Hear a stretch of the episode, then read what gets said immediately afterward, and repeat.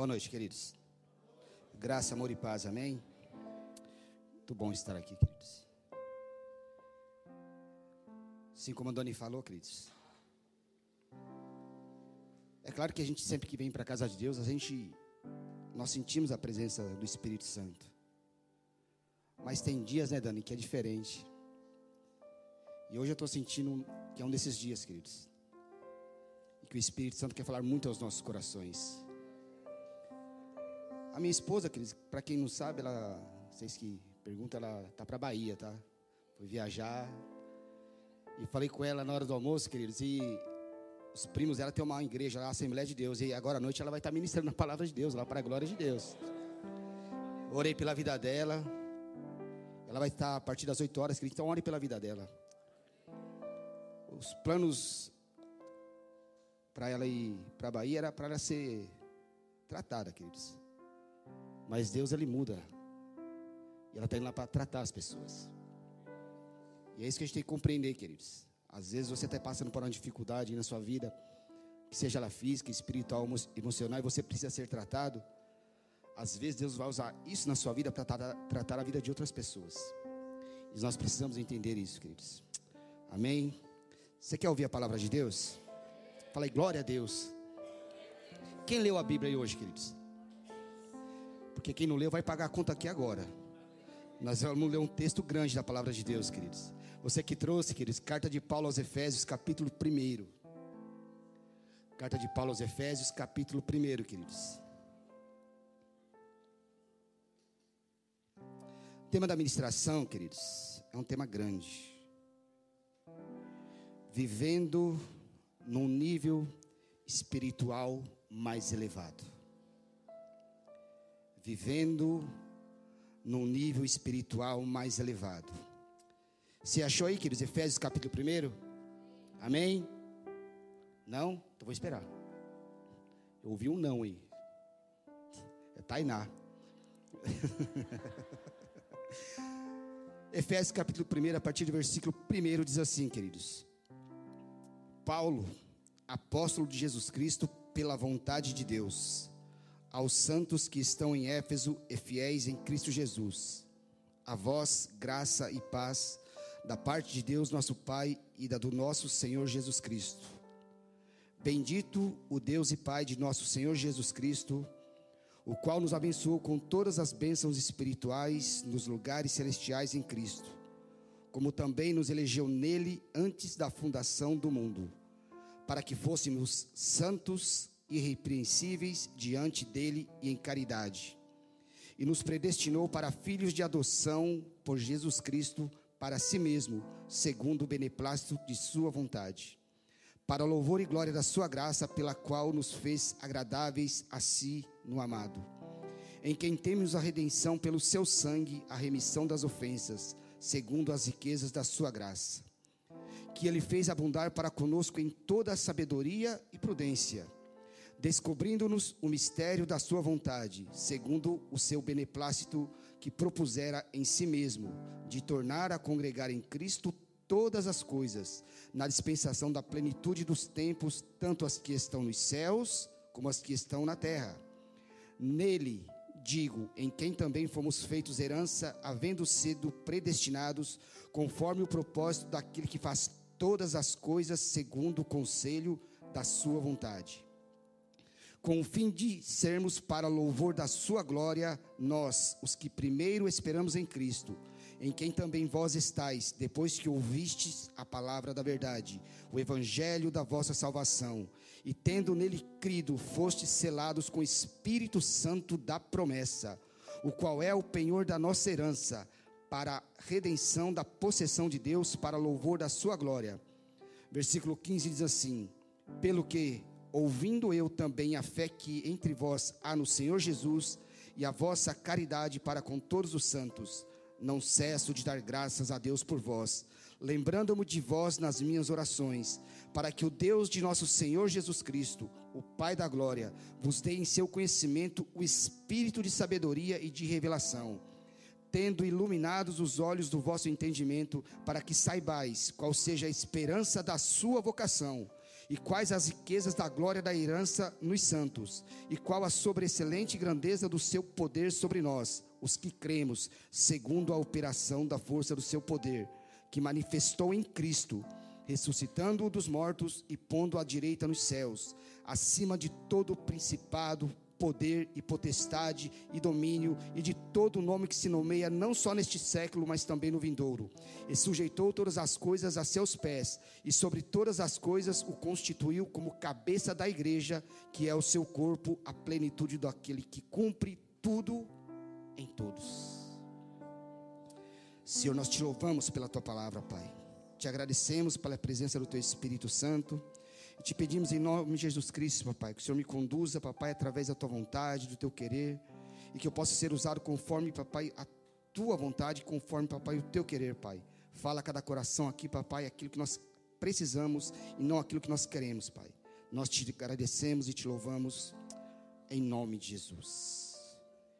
Vivendo num nível espiritual mais elevado,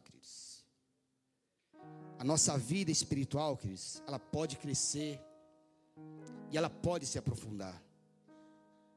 O problema é que muitas pessoas se acomodam naquilo que já adquiriram e naquilo que receberam até hoje, queridos, e não ambicionam uma vida espiritual mais profunda, mais robusta.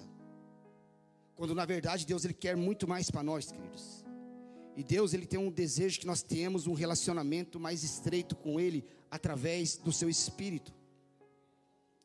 Este texto do apóstolo Paulo, queridos, é um dos textos mais extraordinários da Bíblia.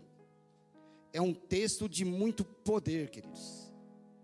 No versículo 21, de modo especial, queridos, Paulo ele declara que não há autoridade, não há domínio, não, não há potestade, não há poder que esteja abaixo do senhorio, da majestade e do governo de Jesus.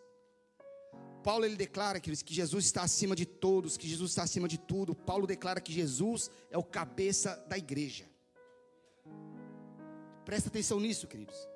Jesus, ele é o cabeça da igreja.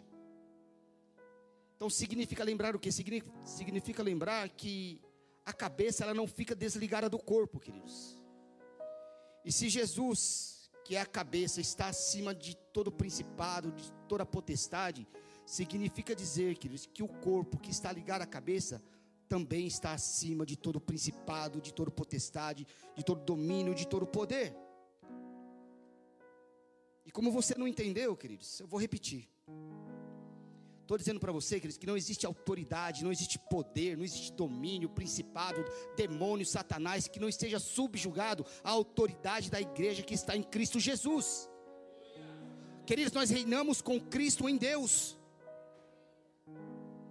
Paulo escrevendo aos Filipenses, queridos, e o pastor Rubens falou esse texto de manhã cedo aqui, lá no capítulo 2, versículo 5 em diante, Paulo diz assim: De maneira que haja em vós o mesmo sentimento que houve também em Cristo Jesus, que sendo em forma de Deus, não teve por usurpação ser igual a Deus. Aí diz lá, mas esvaziou-se a si mesmo, assumindo a condição humana, e achado na condição humana, humilhou-se a si mesmo, sendo obediente até a morte e morte de cruz.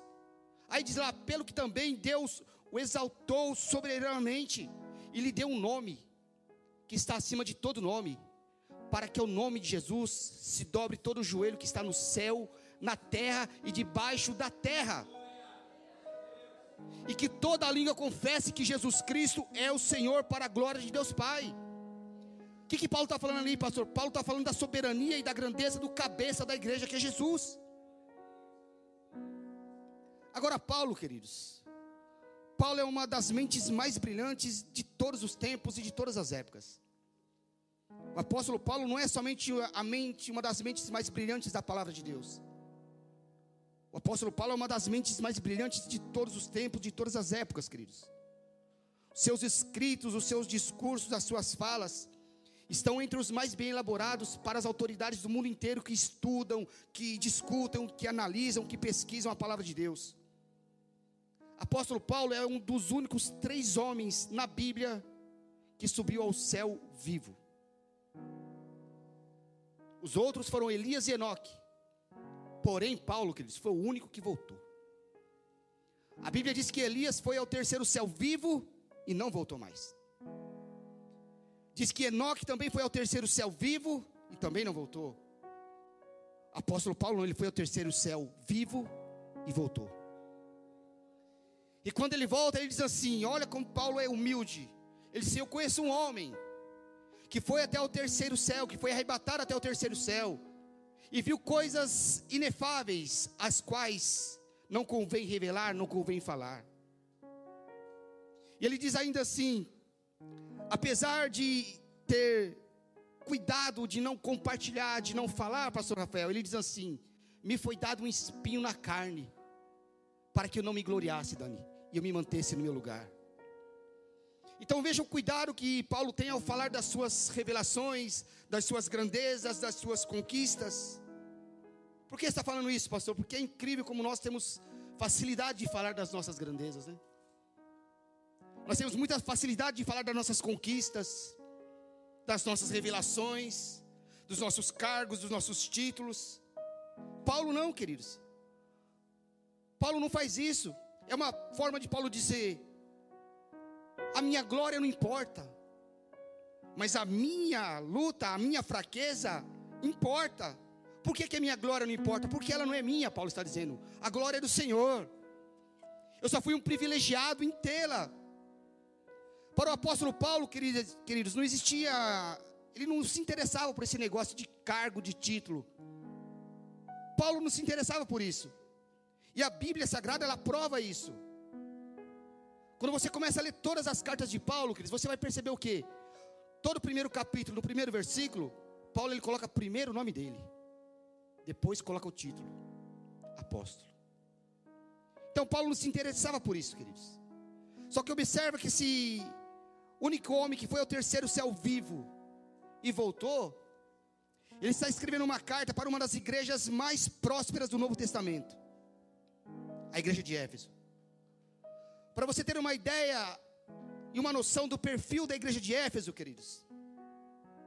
Basta você lembrar que quando o apóstolo Paulo escreve para os coríntios, para os coríntios, olha o que Paulo diz: Sede meus imitadores, como eu sou de Cristo Jesus. Então, para os coríntios, Paulo fala assim: ó, sede meus imitadores. Para a igreja de Éfeso, Paulo não escreve assim. Para a igreja de Éfeso, Paulo escreve assim: sede, pois, imitadores de Deus, como filhos amados. Por que que Paulo faz isso, queridos? Por que que Paulo escreve de maneira diferente? Porque Paulo está falando aqui de níveis de vida espiritual, queridos. Paulo está dizendo que a igreja de Corinto está num nível espiritual tão abaixo do ideal, tão pequeno, tão raquítico, que Paulo está dizendo assim: olha, vocês têm que pelo menos imitar a mim. Se vocês não conseguem imitar Deus, imitem pelo menos a mim, o apóstolo. E a igreja de Éfeso, que está num nível espiritual tão elevado, tão grande, que Paulo diz assim: olha, vocês não precisam mais imitar o apóstolo, mas imitem a Deus. Tenham Deus como referência. Vocês já estão numa experiência tão grande que ultrapassa a necessidade de imitar a mim, o apóstolo. Tenham Deus como referência e imitem a Deus. Que Paulo está dizendo é que tem pessoas na igreja que está num nível tão raquítico, espiritualmente falando, tão superficial, num nível tão abaixo do ideal, que eles precisam de uma referência humana para pelo menos tentar imitar uma referência humana. Só que em contrapartida, Paulo também diz que tem alguém ou que tem alguns que já passaram dessa fase da superficialidade espiritual que já passaram dessa fase da aventura espiritual. Essas pessoas já estão no nível espiritual tão grande, tão alto, que não importa quem vai pregar. Não importa se quem vai pregar aqui é o pastor A, o pastor Z, X, Z. Se o pastor está viajando, se o outro está ocupado. Se eu sou imitador de Deus, eu não vou para a igreja por causa do homem, por causa do bispo, por causa do apóstolo. Eu vou para a igreja porque o meu foco é Deus a minha referência é Deus, o meu padrão é Deus, o meu alvo e a minha adoração é Deus. Só que a igreja de Éfeso está num nível espiritual tão alto, tão grande, que esse homem que foi até o terceiro céu, se admira dela, se admira dessa igreja.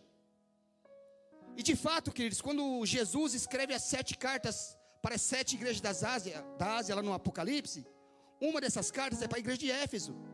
E Jesus elogia a igreja de Éfeso. Jesus elogia a postura da igreja de Éfeso, queridos, que foi pastoreada pelo evangelista João, o apóstolo João. Então é uma igreja que está num nível de excelência, num nível espiritual excelente. E esse nível é tão grande, é tão excelente, que lá no versículo 15, Paulo diz assim: Ouvindo eu falar da fé que há em vós, no Senhor, e do vosso amor para com os santos. Olha isso aqui, queridos. A igreja de Éfeso não vive apenas um relacionamento vertical, mas a igreja de Éfeso também vive um relacionamento horizontal.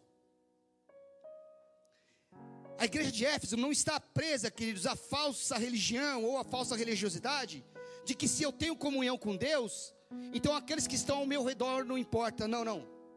A igreja de Éfeso, queridos, ela vive um relacionamento vertical e um relacionamento horizontal. Por que, você está falando isso, pastor? Porque tem pessoas, queridos, que se acham num nível espiritual tão excelente, tão alto, que não se comunica com ninguém. Já viu aquelas pessoas que se acham o próprio Deus? Elas não se comunicam com ninguém porque ela acha que ela está no nível espiritual maior que todos. Sabe aquela pessoa que fica te encarando? Que fica te olhando? De repente você fica sem graça, você baixa o olhar. Aí o camarada diz assim: está em pecado, não resistiu à glória de Deus na minha vida. Camarada se sente o próprio Deus. Só que aí Paulo diz no texto: Eu tenho ouvido falar da fé que há em vós, no Senhor Jesus, e do seu amor para com os santos. Então é, é uma igreja que ela tem relacionamento vertical, ou seja, relacionamento com Deus, mas ela não ignora o relacionamento com os irmãos, ela não descarta o relacionamento com Deus. Então segura, queridos. A ideia de relacionamento com Deus sem o relacionamento com os irmãos é falsa, é mentirosa. João diz assim: se alguém não ama o seu irmão a quem vê, como pois poderá amar a Deus se não o vê? Então, se você não ama o irmão, você não ama a Deus. Direto e reto, queridos. E não vem com aquela conversa, com aquela história, ah, pastor, o irmão é problemático. O irmão é cheio de confusão. O irmão é isso, o irmão é aquilo, queridos. Deus não colocou nenhum porém nesse texto. Se você não ama o seu irmão, você não ama a Deus. E sabe o que é o interessante dessa, dessa história, desse negócio de amor fraternal, amor ao próximo na Bíblia? Eu já falei isso aqui, vou voltar a repetir, queridos. No amor bíblico, queridos, ele não me dá a oportunidade de amar a um e odiar a outro. No amor bíblico, não, queridos. Se eu digo que te amo, mas não te amo, mas na verdade eu não te amo. Eu já disse aqui, na verdade, o que você tem é algo que me interessa. Então eu vou te cortejar para receber de você aquilo que me interessa. E eu não te amo porque você não tem nada que me interessa. No amor bíblico, não, queridos. O amor bíblico não me dá a chance de amar a um e a odiar a outro. Por quê, pastor? Porque o amor não depende do que você tem para me oferecer, santo. O amor de Deus não é assim. Você não precisa me oferecer nada para que eu possa te amar. Então nós temos que sair daqui hoje questionando o nosso amor fraternal. Questionando se eu realmente amo meu irmão. E não me importando se ele tem algo para me oferecer ou não, queridos. Paulo diz assim: Eu ouço ouvir falar da voz, da vossa fé no Senhor, mas ouço ouvir também do vosso amor para com os santos. E isso aqui é muito sério, é muito poderoso, porque só quando a gente entende isso daqui, queridos, nós estamos habilitados para ter um nível espiritual mais elevado. Porque, irmãos, se não é com os irmãos, também não é com Deus. Se o nosso amor não é com os irmãos, também não é com Deus. E se eu não entender isso aqui, eu não estou habilitado para ter um nível espiritual mais elevado. Por quê, pastor? Porque, queridos, quando você se relaciona com Deus, a primeira coisa que Deus vai gerar em você é a capacidade incrível de amar o teu irmão, independente do que ele tenha para te oferecer. Porque Deus gera isso quando nós temos relacionamento com Ele. Então a primeira lição que Paulo nos ensina nesse texto é relacionamento vertical e relacionamento horizontal. Se não é com o irmão, também não é com Deus, queridos. A segunda observação que Paulo fala no texto, queridos, versículo 17, ele diz assim: Para que o Deus de nosso Senhor Jesus Cristo, o Pai da glória, vos dê em seu conhecimento espírito de sabedoria, de revelação. E o versículo 18 diz assim: Tendo iluminado os olhos do vosso entendimento, para que saibais qual seja a esperança da sua vocação e quais as riquezas da glória. Segunda lição que Paulo nos ensina nesse texto, queridos, para ter um, uma vida de um nível espiritual mais elevado, é que a glória é a nossa meta. A nossa meta, a meta da igreja tem que ser a glória. Vamos entender isso aqui, queridos. O fogo não é a sua meta. A meta da igreja tem que ser a glória. As igrejas pentecostais, as igrejas renovadas, as igrejas carismáticas, elas se reúnem em função do fogo. Por quê? Porque o culto é bom quando tem fogo. A vigília é boa quando tem fogo. Porque as pessoas se reúnem em função do que? Do fogo. Só que, queridos, o fogo não é um fim. O fogo é um meio. O fogo te prepara para que você tenha acesso à glória.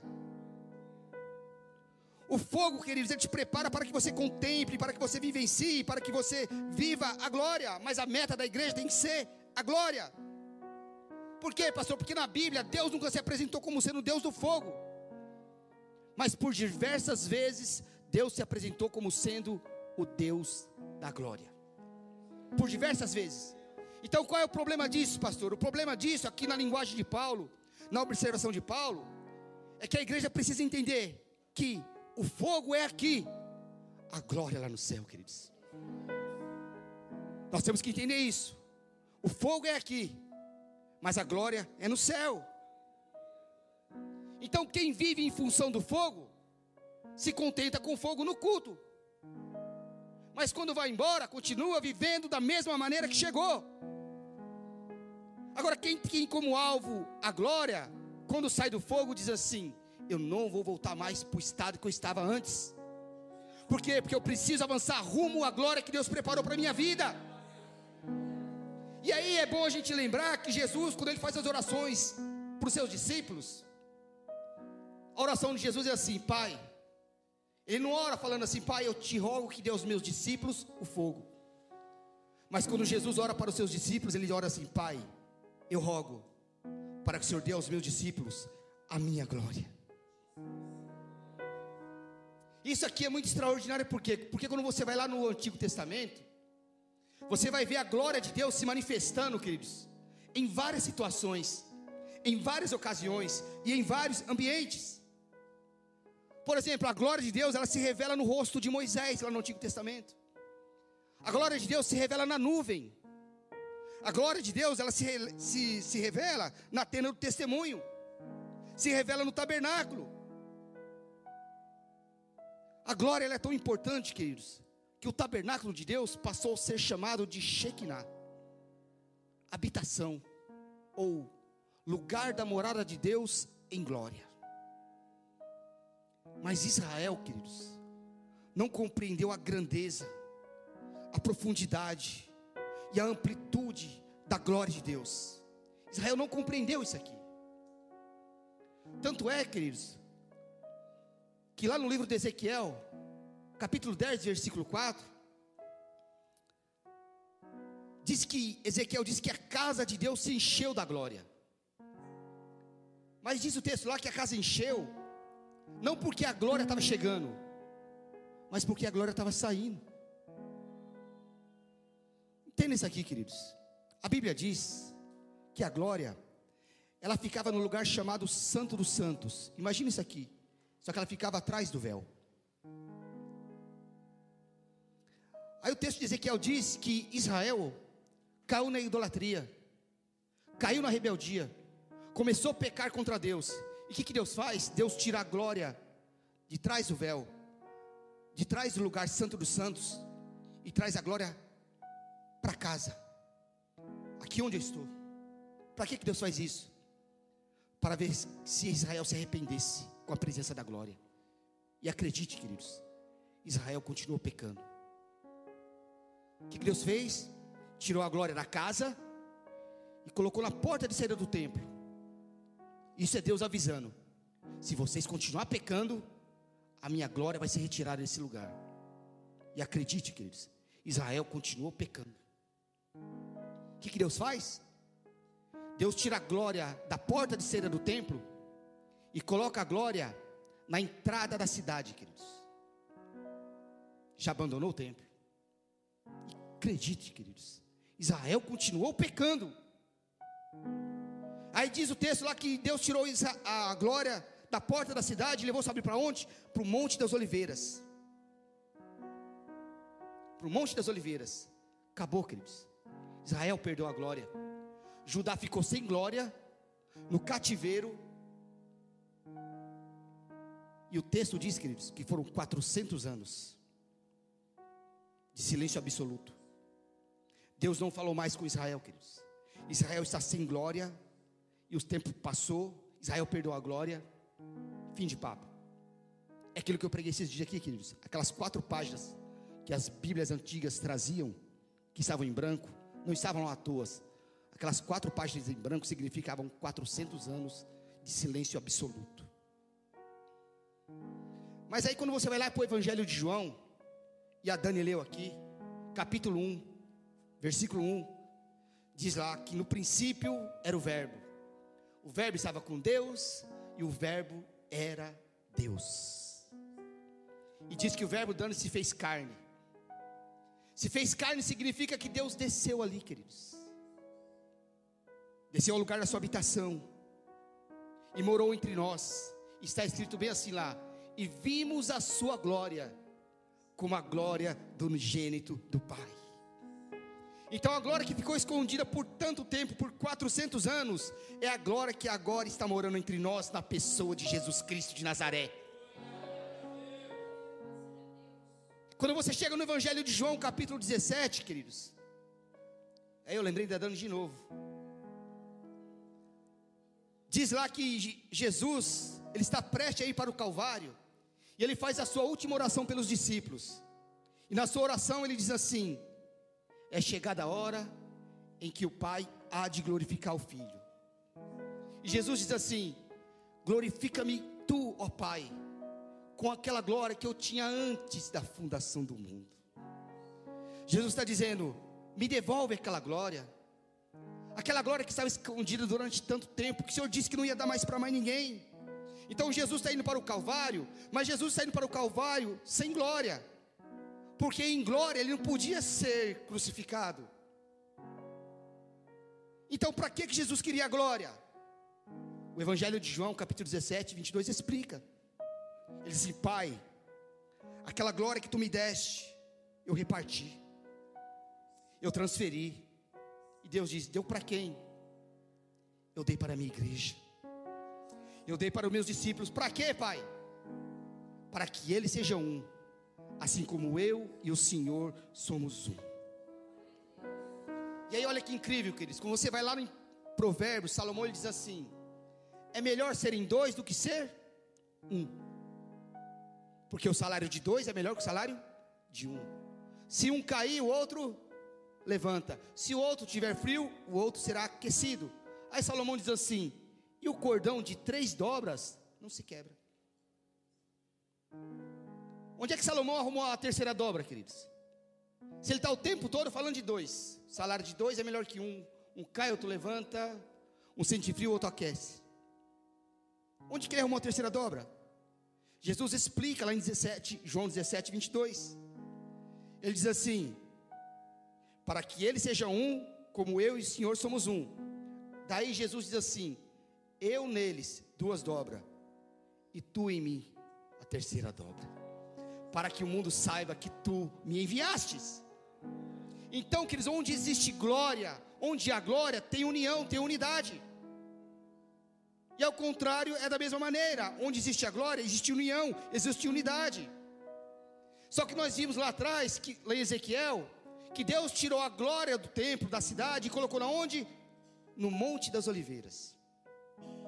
Aí Jesus, ele termina de fazer essa oração aqui pelos seus discípulos, e diz lá, Dani, você citou isso aqui terça-feira, não esqueça. Jesus ora pelos discípulos, celebra, celebra a ceia, celebra a Páscoa, e Jesus canta o hino. E ele vai para onde, Dani? Lá para o Monte das Oliveiras. Fazer o que, pastor do Monte das Oliveiras? A glória que Deus tinha tirado do templo estava lá. E a glória só estava esperando o dia em que o Verbo iria se manifestar.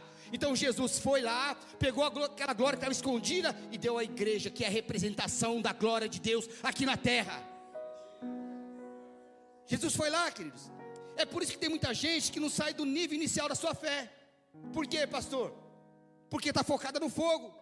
E Jesus está olhando para mim para você, está falando: Eu tenho muito mais que fogo para dar para você. Eu tenho a minha glória para derramar sobre a sua vida. E Paulo, irmãos, é o único camarada em todo o texto da Bíblia que é corajoso de dar uma futucada em Moisés. Paulo dá uma cutucada em Moisés. Por quê? Porque ele diz que Moisés está usando um véu para disfarçar a glória de Deus. Para você entender, queridos, texto de Êxodo capítulo 34, diz lá que quando Moisés ele vai para o Monte Sinai e fica lá um tempo com Deus, diz que quando Moisés desce, o rosto de Moisés está resplandecendo por causa da glória de Deus. E diz que ele se encontra com Arão. E ele é obrigado a colocar um véu porque o povo não conseguia olhar para o rosto de Moisés, tamanha era a glória de Deus. Então Moisés começou a usar.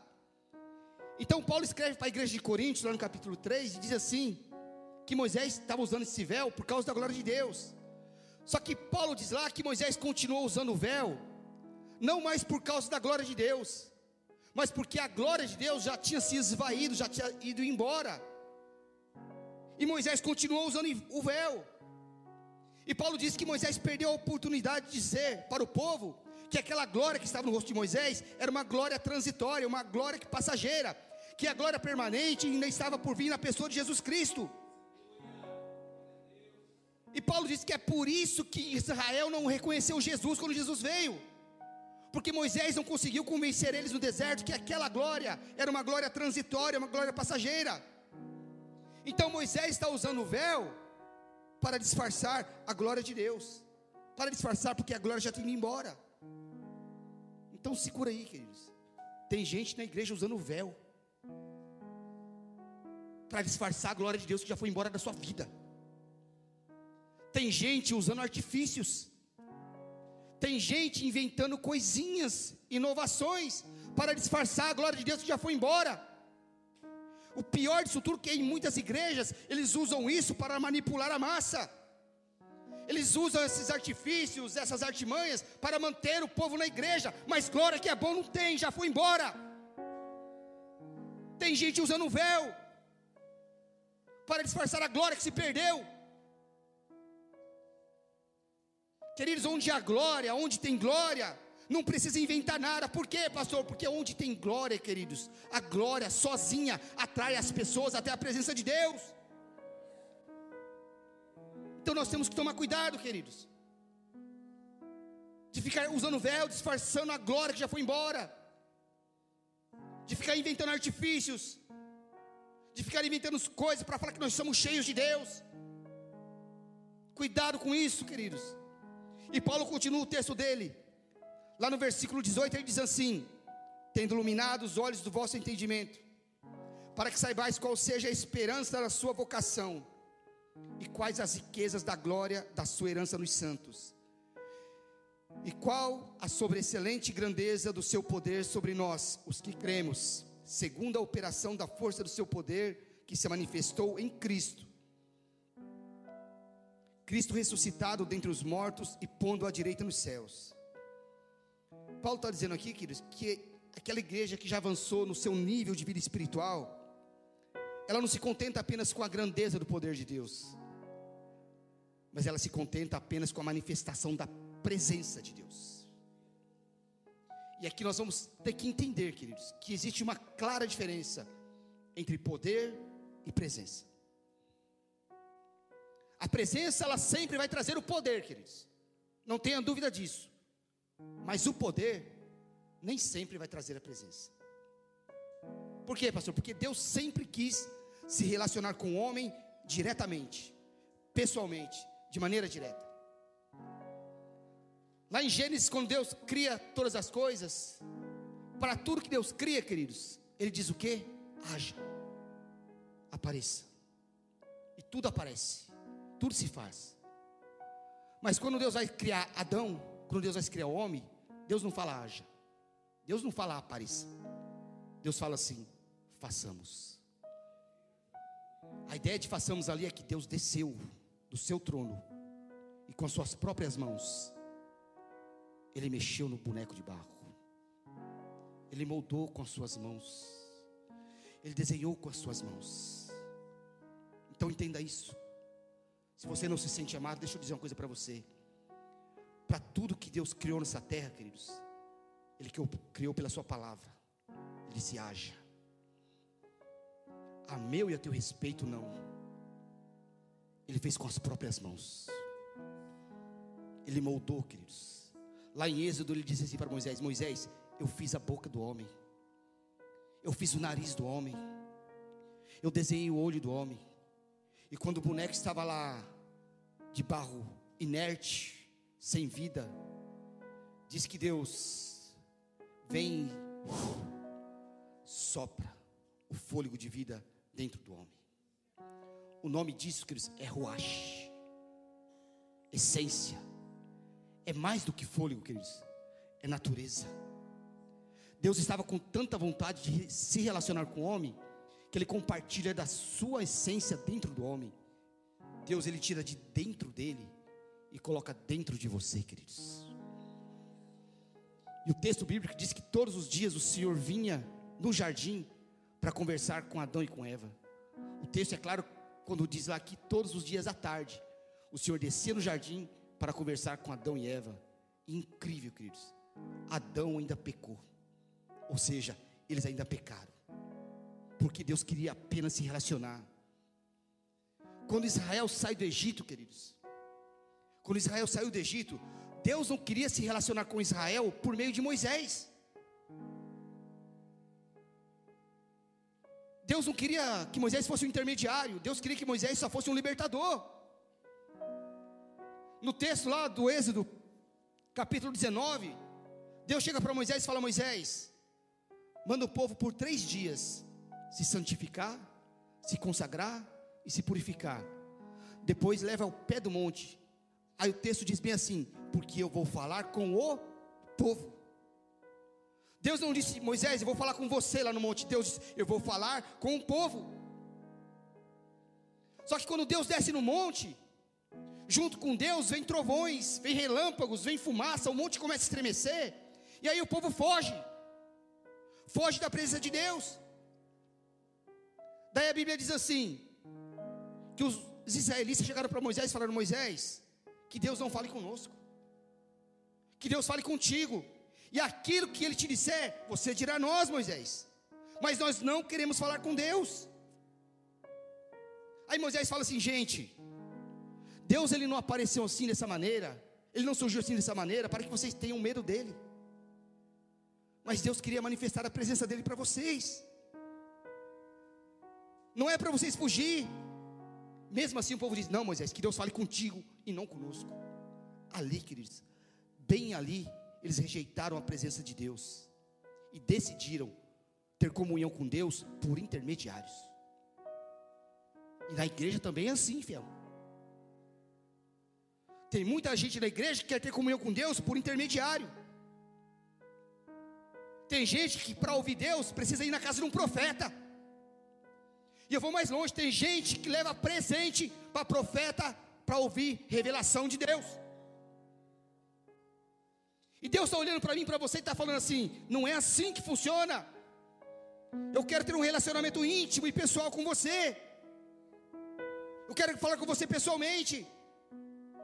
Só que Israel não sabe não, o que significa a presença de Deus.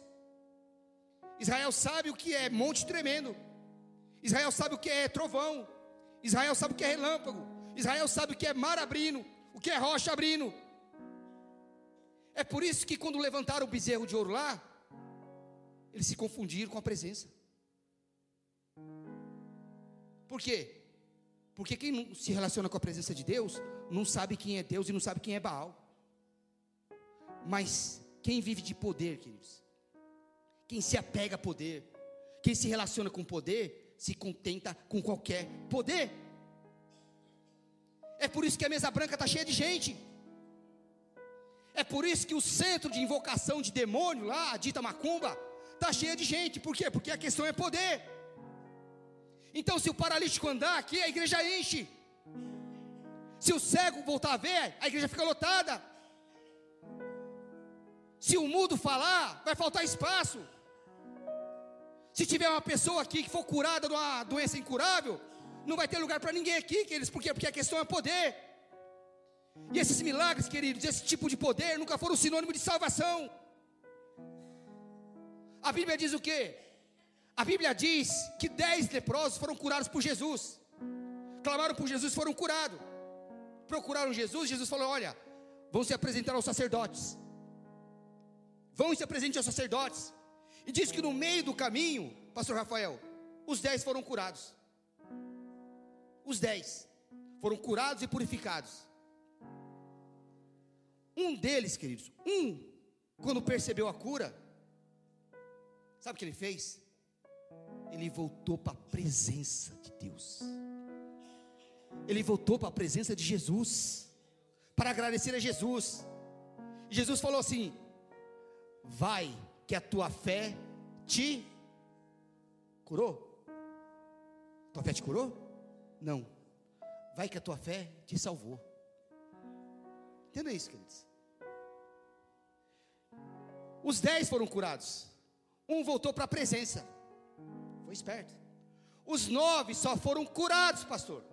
Por que, que os nove só foram curados? Porque só experimentaram no poder, não voltaram para a presença para agradecer. Esse é o problema. Os nove só receberam cura. Aquele que foi curado e voltou para a presença, além da cura, recebeu a salvação. Tem um grupo de pessoas aqui na Bíblia, queridos, que se relacionavam com o poder e foram falar com Jesus. E chegaram para Jesus e falaram assim: Senhor, em teu nome eu profetizei, poder. Senhor, em teu nome eu curei, poder. Senhor, em teu nome eu não sei, poder.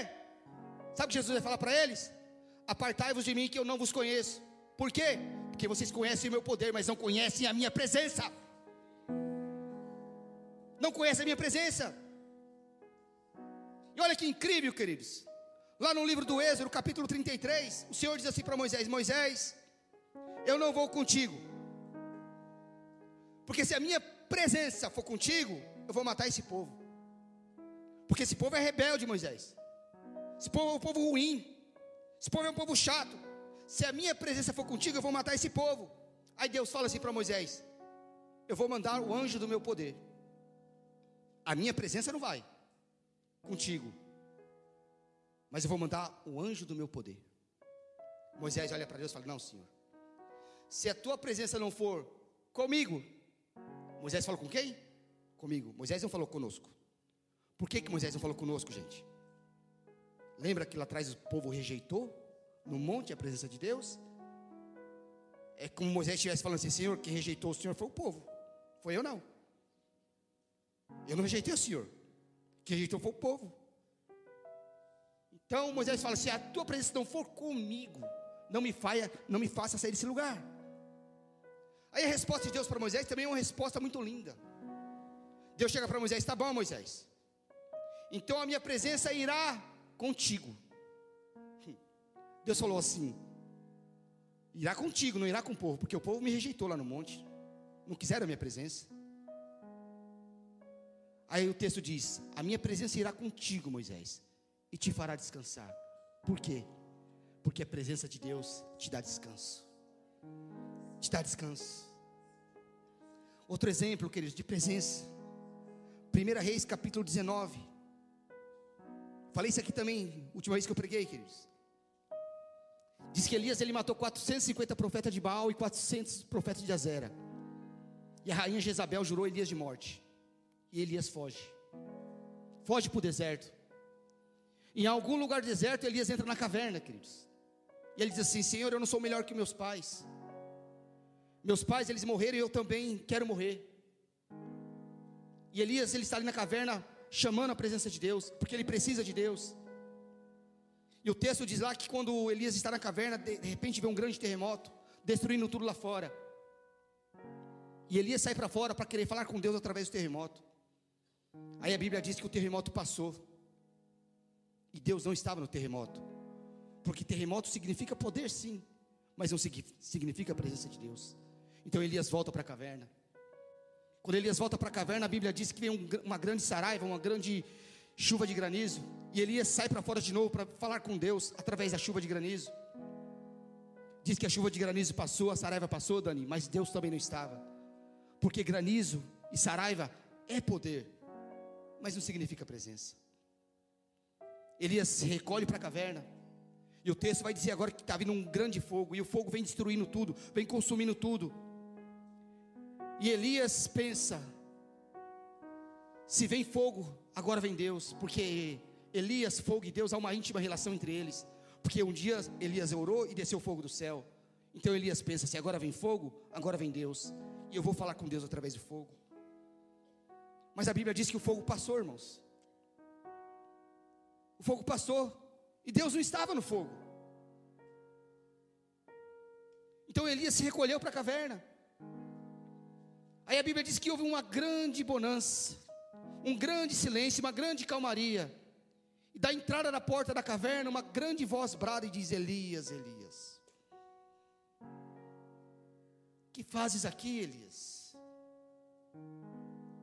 E Elias responde: Senhor, mataram todos os seus profetas. Só escapei eu, Senhor. Aí Deus olha para Elias e diz: Elias, você está enganado. Eu preservei sete mil joelhos que não se dobraram não se dobraram. Por quê? Porque a presença de Deus te dá a resposta que você não tinha. A presença de Deus dá a revelação que você não tinha. A presença de Deus dá a direção que você não tinha. E Deus diz para Elias: Elias, sai da caverna e volta para o teu caminho, porque você tem muito mais coisas para fazer. A presença te dá direção. A presença te ensina para onde você tem que ir. A presença te ensina quais são os próximos passos. Então, quem está num nível espiritual mais elevado, que eles têm o fogo como preparação, mas a glória como meta. Quem está num nível mais elevado espiritualmente, queridos, tem o poder como manifestação da presença de Deus e não o contrário. Então, o poder, queridos, não me atrai mais. O que me atrai agora é a presença de Deus. Porque o que importa é a presença de Deus. E lamentavelmente, queridos, muita gente não sabe mais o que é a presença de Deus. Muita gente mais não sabe que é a presença de Deus. Olha o que diz o versículo 18, queridos. Vou repetir ele. Para que o Deus de nosso Senhor Jesus Cristo, o Pai da glória, vos conceda espírito de sabedoria e de revelação no pleno conhecimento dele. Espírito de quê? Espírito de sabedoria. Quem está no nível espiritual mais elevado, pede para Deus espírito de sabedoria, queridos. Por quê? Porque a sabedoria, queridos, é a torneira por onde passam todas as revelações de Deus. Tem muita gente que é trabalhadora, queridos, que conquista, que alcança, mas por falta de sabedoria perde tudo. Tem pessoa a quem Deus dá dons, talentos, ministérios, habilidades, mas por falta de sabedoria joga tudo fora. Deus um dia apareceu para Salomão e disse assim: Salomão, me pede o que você quiser, Salomão, e eu te darei. Fala sério, irmão. Se Deus aparece aqui agora, em plena época da teologia da prosperidade, e fala: pede o que você quiser que eu te dou. O que, você pede para Deus? É, Deus, uma cobertura lá em Dubai. Mas não, queridos. Salomão olha para Deus, e a resposta de Salomão é uma resposta tão forte, queridos. Salomão fala assim: Senhor, teu povo é tão grande, tão forte, e eu sou tão, tão pequenininho, eu sou tão tenro. Cadê as pessoas com esse sentimento? Cadê os pregadores com esse sentimento? Cadê os cantores com esse sentimento? Cadê os pastores da igreja com esse sentimento? Senhor, o teu povo é tão grande, tão forte, eu sou tão pequenininho, eu sou tão tenro. Que Deus está, Salomão está dizendo é: Senhor, eu não sou digno de estar diante do teu povo. Eu não sou digno. Então, Senhor, me dá sabedoria para eu poder entrar e sair de cabeça erguida diante do seu povo. E aí, queridos, Deus diz assim para Salomão: Salomão, os homens me teriam pedido longa vida, os homens teriam me pedido a morte dos seus inimigos, os homens teriam me pedido riqueza, Salomão. Mas como você, Salomão, não me pediu nem a morte dos seus inimigos, como você não pediu riquezas, como você não pediu longa vida, eu te darei sabedoria, Salomão. Antes de ti não houve, nem depois de ti haverá homem tão sábio igual a tu, Salomão. E eu ainda te darei riquezas. Então, quando você sabe pedir, queridos, você recebe mais do que você pediu. E quem está no nível espiritual mais elevado, queridos, pede a Deus sabedoria para não perder aquilo que Deus já lhe deu. Tem uma mulher na Bíblia, na palavra de Deus, que quase ninguém fala dela, queridos. Quase ninguém. O nome dela, Axa. Quem é Axa? Axa é filho do Caleb, que foi lá espiar a terra de Canaã, junto com Josué. Axa. Axa se casou com Otiniel, queridos. E esse Otiniel, queridos, a Bíblia diz lá que não tem um centavo no bolso. Camarada duro. Aí Axa, quando se casou, ela vai para Caleb pedir algo para Caleb. E Axa fala: Pai, o que o Senhor me dará pelo meu casamento? E o texto diz lá que Caleb deu terra no deserto para Axa e para Otiniel. E Otiniel não gostou. Otiniel falou: Axa, seu pai nos deu terra no deserto, nos deu uma terra árida, terra infrutífera. Aí Axa fala assim para ele: Vai lá falar com teu sogro, o meu pai. Otiniel falou assim: Mas ele não vai me ouvir. Axa falou: Ele vai te ouvir sim. Você acabou de conquistar uma fortaleza para ele. Vai lá falar com ele. E o Tina falou: Não vou não. Isso é coisa de homem. Orgulhoso. Não foi lá. Aí a falou: Você não vai não? Então eu vou. E ela foi. E disse que ela se jogou aos pés do pai, do pai dela, do Caleb, e falou: Pai, a terra que o Senhor me deu é árida. É terra no deserto. Me dá mais alguma coisa para que eu possa cultivá-la. Se essa, se essa mulher não fosse uma mulher sábia, sabe o que ela falava? Pai, aquela terra que o Senhor me deu não presta. Não vale nada terra no deserto, fica com ela para você, mas ela não, queridos. Foi tão sábia. Falou, pai, me dá alguma coisa para que eu possa transformar o que é ruim em bom. Quando você é inteligente, queridos, e você sabe pedir, você transforma aquilo que é ruim em bom. Aí diz o texto lá que Caleb chegou para cá e falou assim: então, eu vou te dar as fontes das águas superiores e as fontes das águas inferiores. Quem usa de sabedoria, queridos, transforma o que recebeu. Transforma. E Paulo encerra seu texto lá no, cap, lá no versículo 22 e 23, ele diz assim, queridos: E pôs todas as coisas debaixo dos pés, para ser o cabeça sobre todas as coisas, e o deu à igreja, a qual é o seu corpo, a plenitude daquele que a tudo enche em todas as coisas. Quem é a igreja que Jesus está falando aqui, queridos? Quem é a igreja? É o corpo, queridos. A igreja está ligada ao corpo. Tudo que se diz respeito à igreja se diz respeito a Cristo. Se você está nesse nível de ligação com Jesus, queridos, nada te afasta da presença dEle, nenhuma circunstância.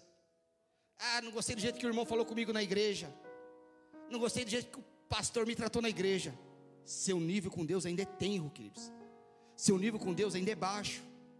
Para quem está no nível espiritual que Paulo está falando aqui, queridos, a circunstância não faz você afastar da presença dele por nada.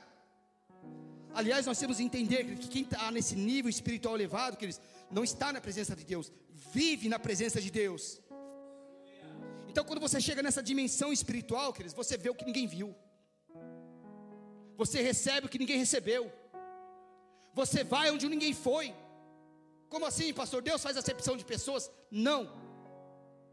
Nós temos que entender que existem pessoas que andam muito mais com Deus do que nós, queridos quanto mais perto você estiver de Deus, mais perto você está da manifestação da sua vontade.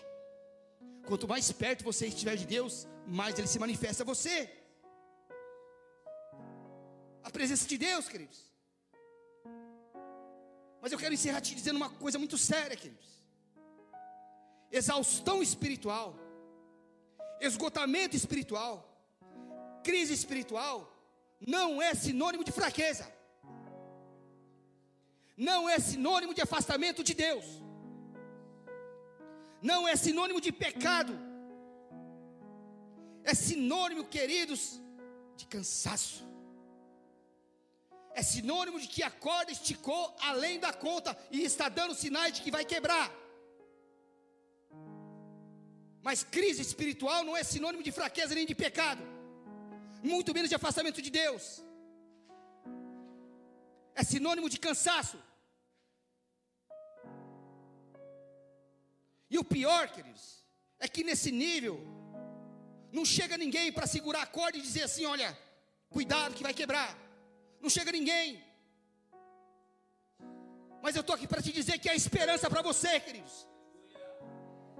Um homem de Deus, uma mulher de Deus pode entrar em crise sim. A crise emocional que você está passando, a crise espiritual, a crise psicológica, seja lá que crise que você está passando, queridos, não te torna menos crente do que ninguém. É apenas um sinal que a corda esticou além da conta. E você, você precisa parar. Você precisa descansar. Descansar de Jesus? Não. Você precisa descansar, queridos. Você está entendendo o que eu estou falando. Você precisa descansar. Há esperança para você, queridos. Porque o Deus que forma a terceira dobra está aqui e Ele não vai deixar a sua corda arrebentar.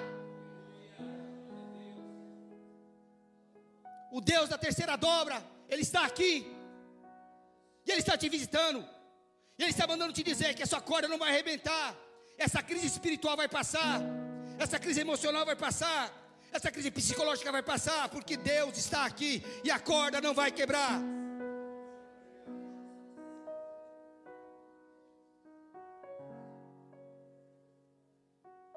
Nível espiritual mais elevado, queridos.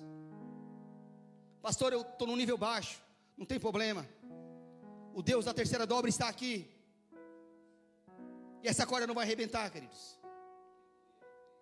Amém.